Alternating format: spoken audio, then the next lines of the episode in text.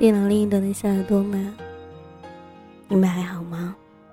欢迎您走进今天的旧日时光电台，这里是一个温暖的地方。我是你们的老朋友麦雅，依旧在这个地方与你一起寻找旧时光里的温暖，也希望生活里的你一切安好。我在的这个城市里面。少了一丝春天的气息，只是看到花苞之后，依旧倾心期待。其实心里很明了，有一些温暖，始终是无可替代的。这个城市，没有曾经那个熟悉的人。到头来想想，我现在可以抓住的，原来只有孤单而已。总是在不经意间。丢失一些于自己而言重要无比的东西，总是会忽然间发现，原以为永不会变的感情，早已经变得面目全非。总是觉得自己的付出得不到相匹配的回应，越来越疲于应对人潮涌动，仿佛一波人流穿堂而过，所带来的嘈杂越多，就越显得自己孤独而渺小。有一些感情，总也说不出口，只是保持沉默之后，发现把自己弄得遍体鳞伤。而那些再也不能说的，也希望都会融入空气。比如我想你，比如我爱你。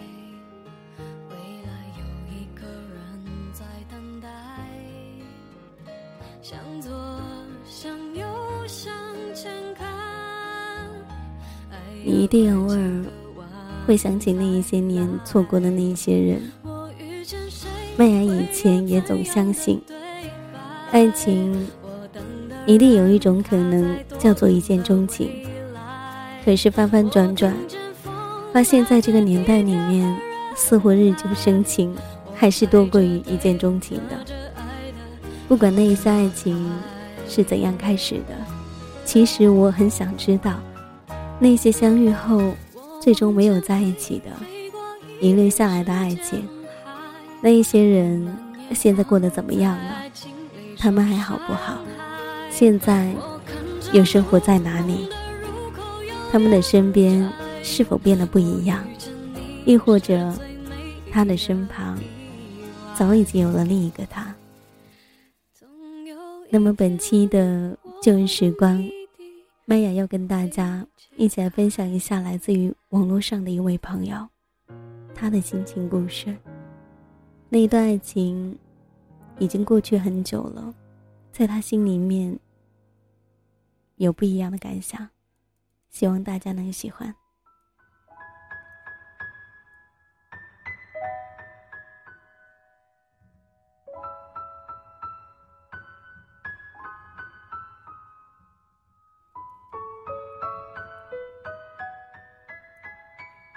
十五岁那一年，我站在学校的过道里面，看着所有的同学都升上了初三。我决定留下来再读一次初二。但是这个决定，并不是由自己决定的。老师对我说：“别人不交作业一次扣五分抄醒，可是我对你已经很宽容了。你每次不交作业。”我只扣你零点五分，但你还是不及格，所以你只能留级了。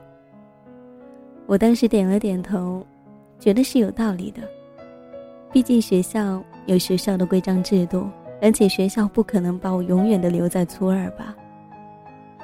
当我想通这一点以后，欣然的接受了留级这样的一个处分。但是我的位置。被安排在靠近后门的卫生角。刚刚留级下来的时候，升上初三的那一群不知道为什么操行分能及格的校内知名不良少年，常常会逃课下来，在我们班后面的玻璃上探着脑袋来围观我。围观完后，会一起大声喊我的名字，让我出去抽烟。每当此时，同学们都会集体的转过身来看着我。老师的眼神更是让我觉得能喷出火来，就像一道闪电，能够秒杀我。我无辜地看着他们每一个人，然后低下头，弯下腰，默默地打开后门，溜了出去。几个星期过后，班主任就跟年级主任反映，因为我的留级，从而影响了他们班级的正常教学。经常有人在上课期间敲打后门，然后我站在教导处跟主任保证，以后不会了。再站在操场上求我的小伙伴们不要再来敲门了。被我晓之以理、动之以情的他们，一时竟不知如何是好。突然少了一个好玩的事情，但经过思考，他们最终还是答应了。之后，我就每天只能睡觉了。老师和我都以为我会将整个初二都睡过去。只是突然有一天，前面来了一个高挑的女生，我第一眼一看，无奈的笑了，因为我不知道一个女的为什么能丑成这样。我问她：“你怎么坐到这这里来了？”她说：“老师嫌她在前面太闹了，影响其他的学生。”我顿时有一种同是天涯沦落人的感觉，然后倒头睡去。不过从此之后，每天上课趴在桌子上时，就能够一直听到他的小声、快速的叽叽喳喳的细声细语。到了下课，更是常常被他的轰然大笑当场的吓醒。我感到很苦恼，每天在后面盯着他，他有时聊到激动的时候，会回头看我一眼，然后避开我心里的目光，假装没看到，继续聊。某一天放学，我和我的一个朋友走在路上，我说：“哥，我前面来了一个傻逼，每天吵得不行，觉都睡不了。”我朋友说：“打他。”啊！”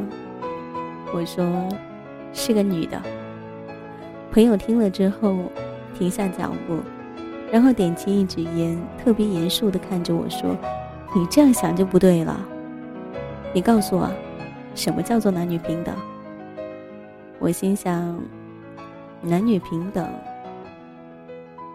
朋友说：“你知不知道，人要讲究男女平等，女的还不是一样的打，而且女的应该打更重。”他一口重庆话说的我都不好意思了。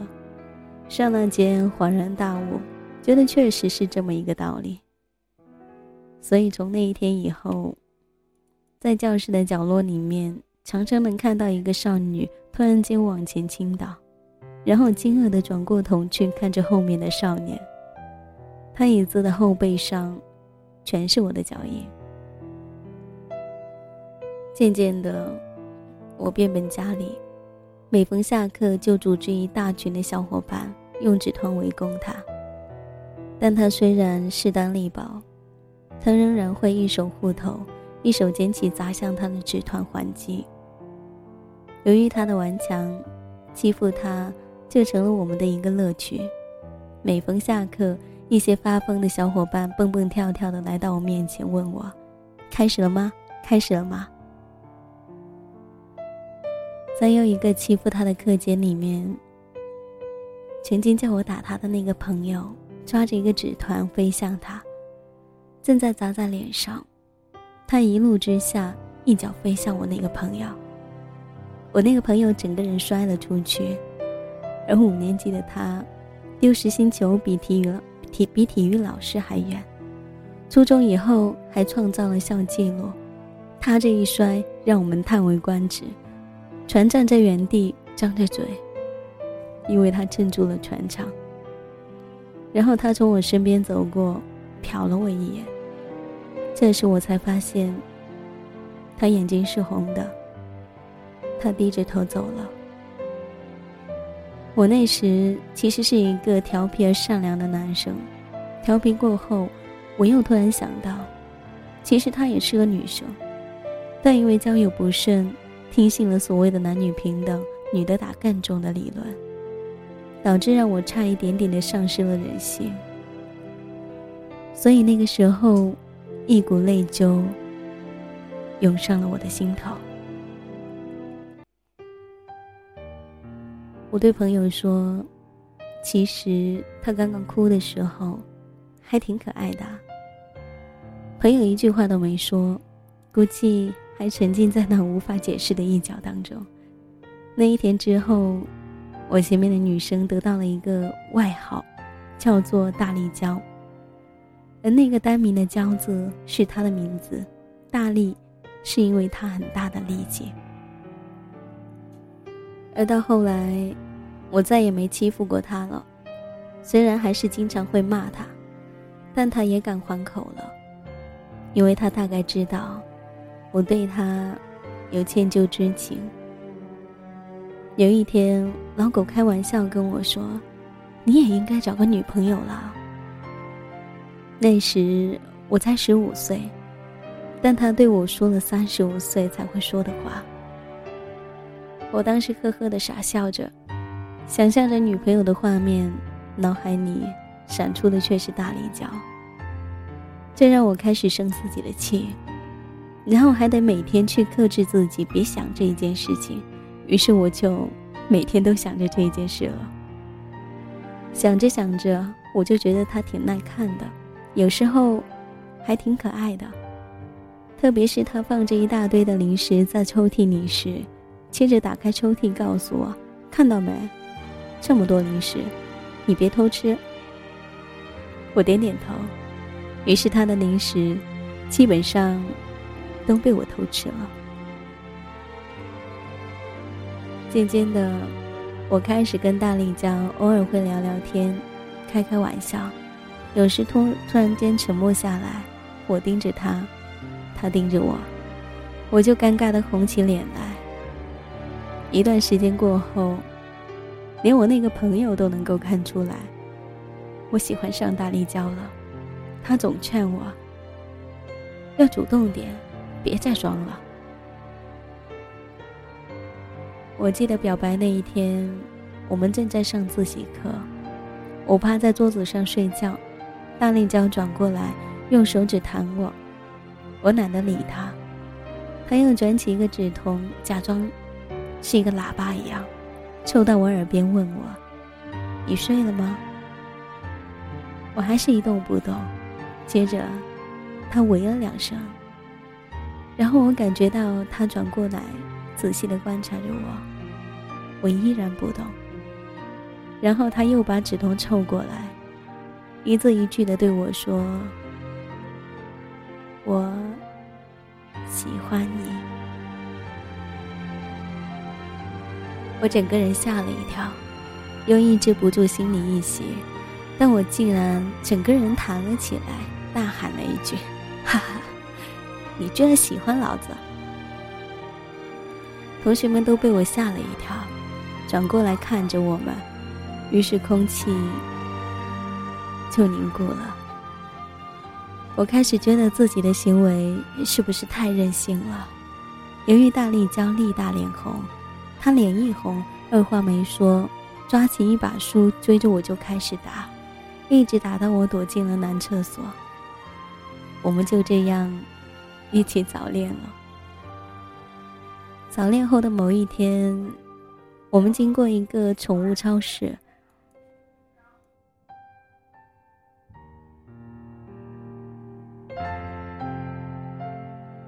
在宠物超市里面。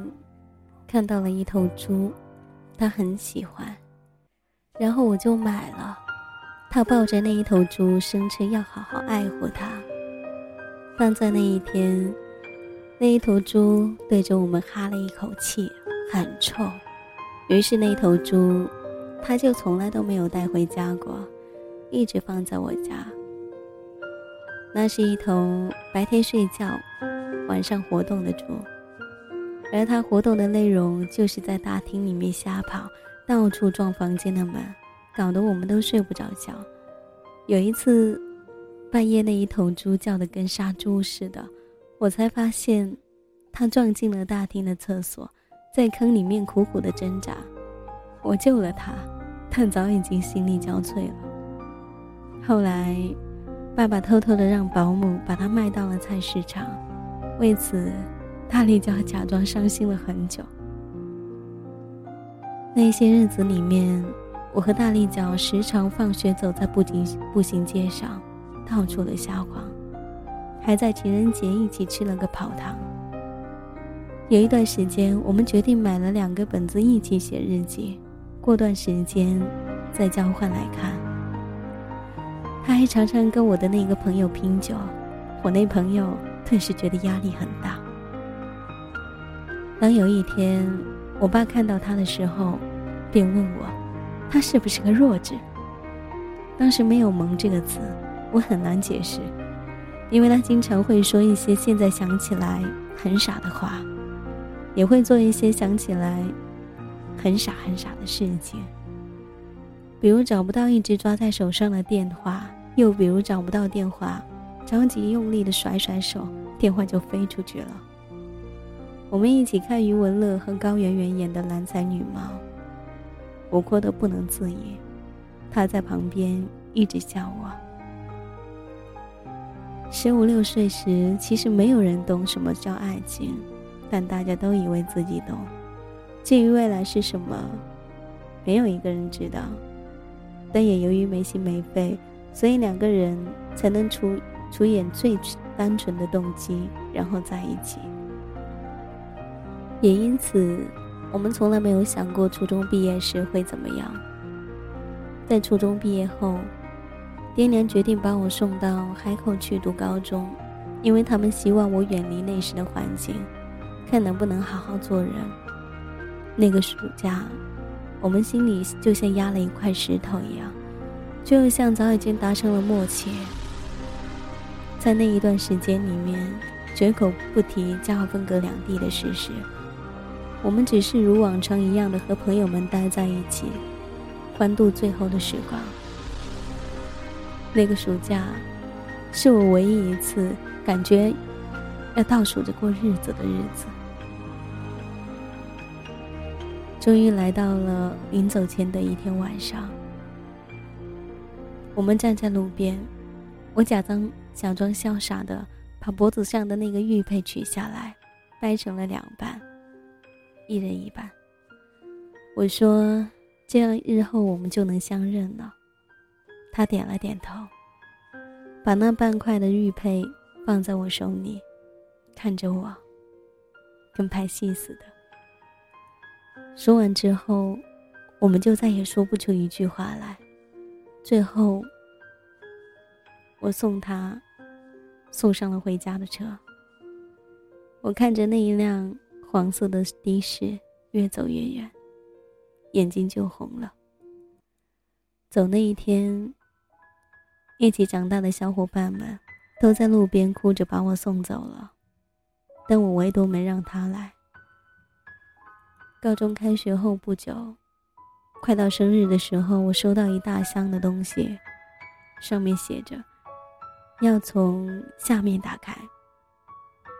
于是我从下面那个很重的纸箱剪开的一瞬间，有几百颗的水果糖像水一样的倾泻下来，哗啦啦的落了一地。里面的信写着，要的就是这种感觉。相隔两地的我们。最后还是分手了。再回到重庆那一年，大家都已经上大学了。当我看见他的时候，在包间的大圆桌的对面，他提着 LV 一身的名牌，戴着一个金贵的女士手表。他轻我轻轻的安抚了一下内心，觉得少年时真好。我们像第一次见面的陌生人。遥远的错落在朋友之间的坐着。之后我又去了北京实习，一个从小玩到大的小伙伴来北京找到我，主动跟我聊起他。小伙伴跟我说，他后来出国了，去了英国。走那一天，是大哭着走的。我听了以后点点头，觉得一下子。就已经那么多年了。我从来不写爱情，因为我只有两段关于爱情的故事，总想留着等到有一天再把它写下来。你去了英国，我却在世界的另一头想起了你，就像想起一个老朋友。时间带走了那些单纯的日子里所有争吵和笑笑声，也带走了青涩和傻气。如今偶尔会和朋友笑着谈起曾经的我们，只是早上在照镜子时。发现已是另外一张成熟的脸。是谁先说永远的爱我？以前的句话是我们以后的伤口。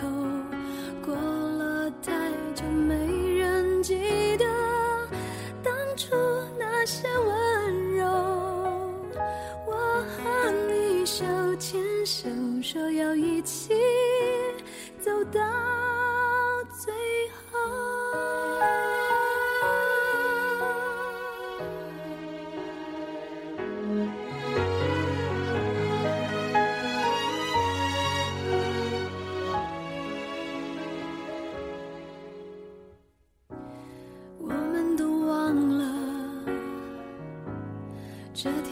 走了多久。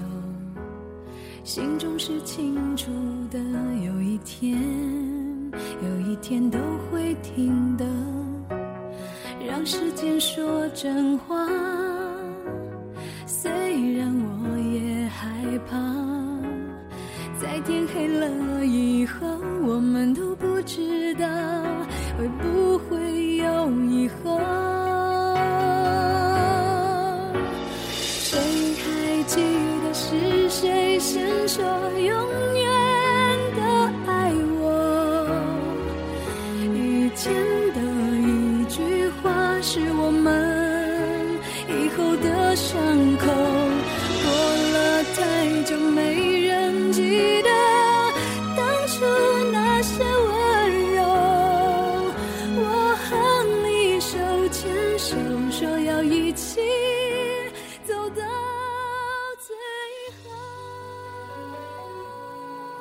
其实我也不知道，关于我曾经的那一段爱情，到底要过了多久才能记不起？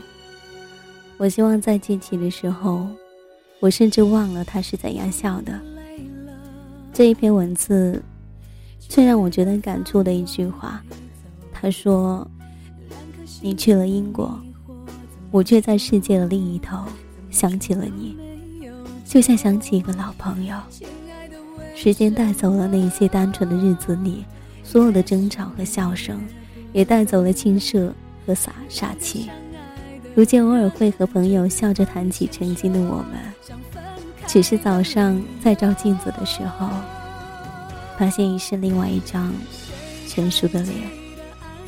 我也一样，每天照镜子，发现自己改变了那么一丁点儿，可又发现。好像从来都没有改变过。这里是旧日时光，我是你们的老朋友麦芽，一起与你倾听旧时光里的故事，也希望你能喜欢。喜欢我节目的朋友可以关注来自于腾讯微博 DJ 麦芽，告诉我你的心情和故事，或者你也可以加入到我的听友互动群幺三八九五八零九七。还是那一句话。你们不需要想念我麦芽只希望你们能记得我。那么我们下一期再见。拜。